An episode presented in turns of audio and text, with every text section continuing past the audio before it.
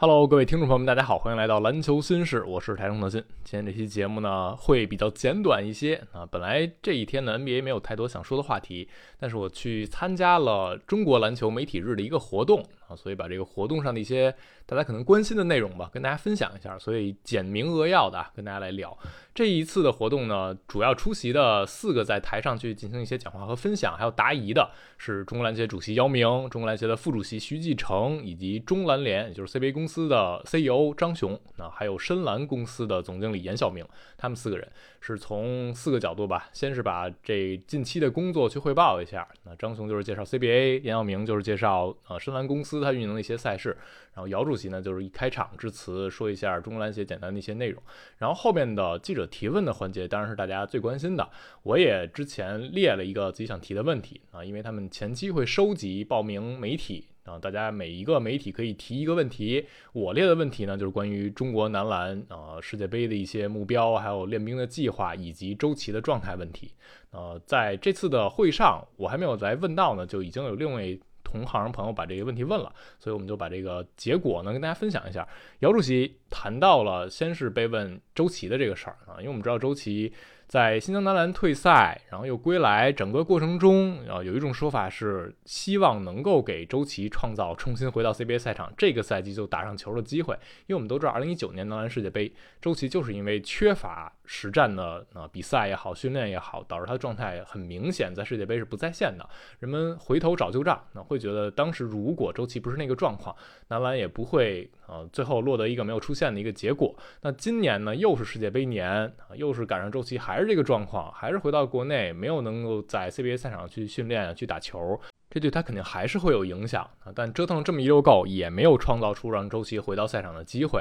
那问到周琦的问题，姚明是这么说的：他说，运动员缺乏训练、缺乏比赛，状态肯定会下滑，那这是常识。所以我们也很担心周琦这个问题。那只能是希望他在目前的条件下，尽可能的保持好状态啊。这话语间啊，透露出来一丝的无奈。我不知道最后这个背后啊，到底有没有说一种说法，真的是希望周琦能回到 CBA 赛场。但是我们看到很多各界同行啊，啊，包括一些我同事也在爆这个料啊，之前说是希望周琦能上来，但最后结果就是这样啊。现眼看着 CBA 常规赛已经结束了，这事情也已经成为定局了，周琦只能够在这段时间利用个人的训练去找一些保持状态的机会。啊，当然这和大赛也没法没有办法比，所以最后我们就只能希望等到。呃，CBA 结束啊，这个赛季落幕之后，看看能不能在集训、在更有高质量的热身去拉练的比赛中，帮周琦尽快调整好状态。因为等到 CBA 结束，CBA 总决赛最晚是五月二十二号落幕。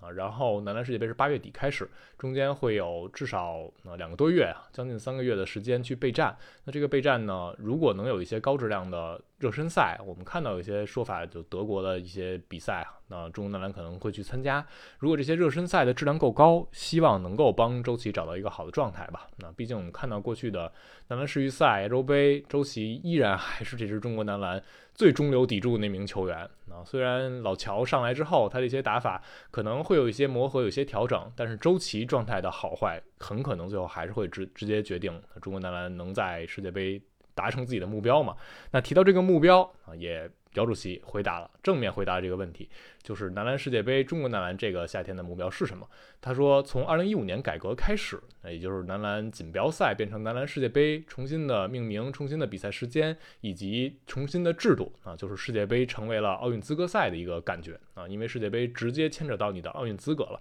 而姚明说，我们今年的目标和四年前是一样的。啊，那就是出线。那这话里话外就是我们还是奔着能够拿到亚洲唯一的那张门票去打奥运会去的，这是中国男篮的目标啊。其实，在这次世界杯之前，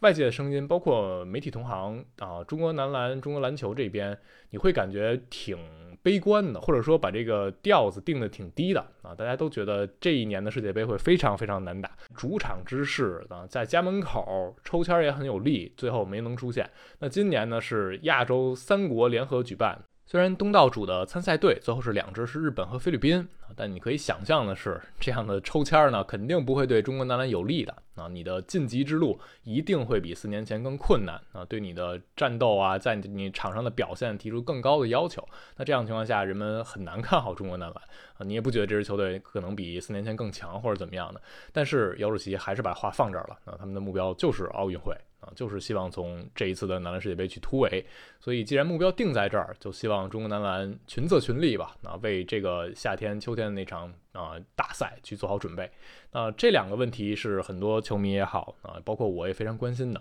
然后再一个关心的问题，当然也还是和中国男篮相关啊，就是规划问题。最近规划问题炒的这叫一个热，那是我们知道杨老师在电台里，杨毅他提到了啊，男篮这个规划一直在有联系，一直在运作。那这个名字也都摆在台面上了，是凯尔安德森。那这之前其实凯尔安德森就已经在涉及到规划这个问题的时候出现在大家这个视野当中啊，不过当时可能只是众多人选之一，有一些人提到是大锤啊，有一些人提到的是别的名字，比如说 CBA 一些外援啊。哦，甚至林书豪的名字也被提到过。但是从杨老师电台的爆料啊，到今天这次媒体日记者们对姚主席的一些追问来看，凯尔安德森确实是一个很有意思的名字啊。我只能说，从姚主席回答的那个样子来看啊，就差把名字念出来啊，有这种感觉啊。这只是我个人的一个揣测啊。先是记者问到这个规划的问题，说这个规划事儿挺热，那男篮怎么去啊谈这个规划的问题，怎么看待这个问题？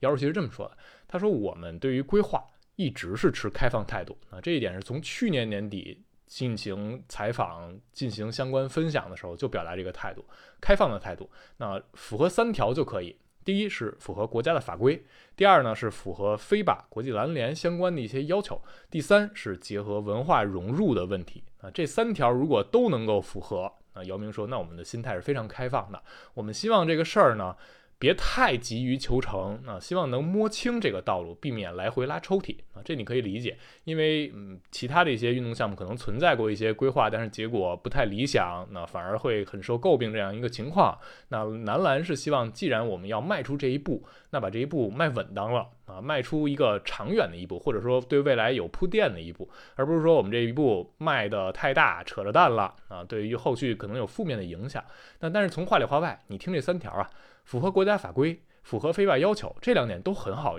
啊，符合。那因为这两条就是明摆在这儿的嘛，你只要不是双国籍，你就能拿到国家这边的。啊，出战这样规划的一个身份，然后你非法要求呢，就也还是非常简单，没有像足球那样什么五年去在为一支这个国家生活这样的一个规定，所以男篮这边是有很多雇佣兵存在的。但是最后一条也是最关键的，就是结合文化融入这样的一个问题，啊，民族认同，那这一点就可大可小啊，怎么说都行。那如果大家想和文化融合和民族认同有关的，那你多多少少是不是得带点血缘啊？那这一条就把很多 CBA 的外援隔绝开了，而凯尔安德森是有完全不同的身份的，他是有八分之一的中国血统，他姥姥的爸爸是中国人。那二零一八年的时候，大锤是来深圳这边和妈妈一块寻亲过的啊，那在村里非常热闹，最后还给啊赐了一名字叫李凯尔啊，所以整个的他的文化属性和中国这边是有千丝万缕的关系的。那这就让安德森和其他的所谓那些 CBA 外援完全不一样了。那和你纯雇佣过来啊，只是在中国打了几年球，和中国这边比较熟悉不一样。人家是真的有中国血缘的。而且安德森二十九岁，当打之年啊，他的这打法呀，也不太吃身体和运动能力这个条件，所以看上去还是能够和中国男篮携手挺长时间的。如果规划他的话，这个赛季大锤表现还是非常出色的。他今年在森林狼啊打首发的夜晚。啊，打首发场均能够拿到十点五分、五点六篮板、五点五助攻，同时还有一点二抢断、零点八盖帽。他今年整个常规赛的场均助攻数和三分命中率是生涯新高的啊！当然，大锤不是那种顶级的三分投手，他是能回应一定的空位。大家都知道他绰号，人类蠕动精华，在场上节奏是比较慢的。不是那种人们想象中的小外援似的啊，暴力的飞天遁地流，能够靠个人一个人解决问题，是很团队，从防守立足，万金油类型的这样一个锋线球员啊。你能想象到他来中国男篮，其实是不会整个破坏你的体系，而是他能成为一个体系的支点，这一点还是和很多外援不太一样的。凯尔安德森是有两米零六的身高，两米二一的臂展。啊，他在中国男篮的话，我能想象到从一号位打到五号位，其实理论上都是有可能的啊。他的空运技术是可以达标的。然后呢，在防守一端也能够做很多的事情，相当于在中国男篮本来锋线上涌现出来一些年轻人之后啊，在内线有周琦，包括可能有大王这样的情况之下，有胡金秋，那凯尔特森从二到三号位到四号位摇摆，还是能给中国男篮很多的选择。所以，当你把年龄啊、场上一些技术特点，包括所谓的民族文化认同这些属性放在一起考虑的时候，凯尔登森确实是一个能脱颖而出的名字啊！这次的媒体日上，有一个记者还特意又追问啊，死死的逮住姚主席问了这一个问题，说最近网上留言啊，说我们男篮要规划凯尔特森了啊，这您怎么来回应一下啊？姚明先是让其他的人帮忙去打了圆场，先回复了一个其他的问题啊，他先想了一想，然后呢开一玩笑说咱这时间是不是快到了？但他还是回答了，他依然是打了一套太极拳啊，但这太极拳也是有门道的，他还是把之前提到那三条去重复了一下，那就是符合国家法规、符合非法要求，然后符合我们的民族文化认同这个属性。但是姚主席这次又多说了两句啊，一个是他知知道中国男篮是非常需要提升集战力的，是有这个需求的；再一个就是符合上述三条的那些人，水平越高越好，我们都不拒绝。啊，这两句话还是挺意味深长的啊，我们就静候一个好消息吧。当然，这个节点呢，可能真的去规划也有点晚，说实话有点晚啊，因为等到 NBA 那边赛季结束，把这些手续都办完，可能安德森也就存在跟周琦似的，周琦是需要把自己身体状态调整，那只能利用这个夏天，而安德森是只能利用这个夏天和球队去磨合。我们就静静的看这个事情能怎样发展吧。好了，这期节目呢我们聊这儿啊。关于中国男篮的第一期节目，对于周琦的问题，包括规划安德森的这个问题，大家有什么看法，都可以在评论区留言。感谢收听，我们下期再见啦，拜拜。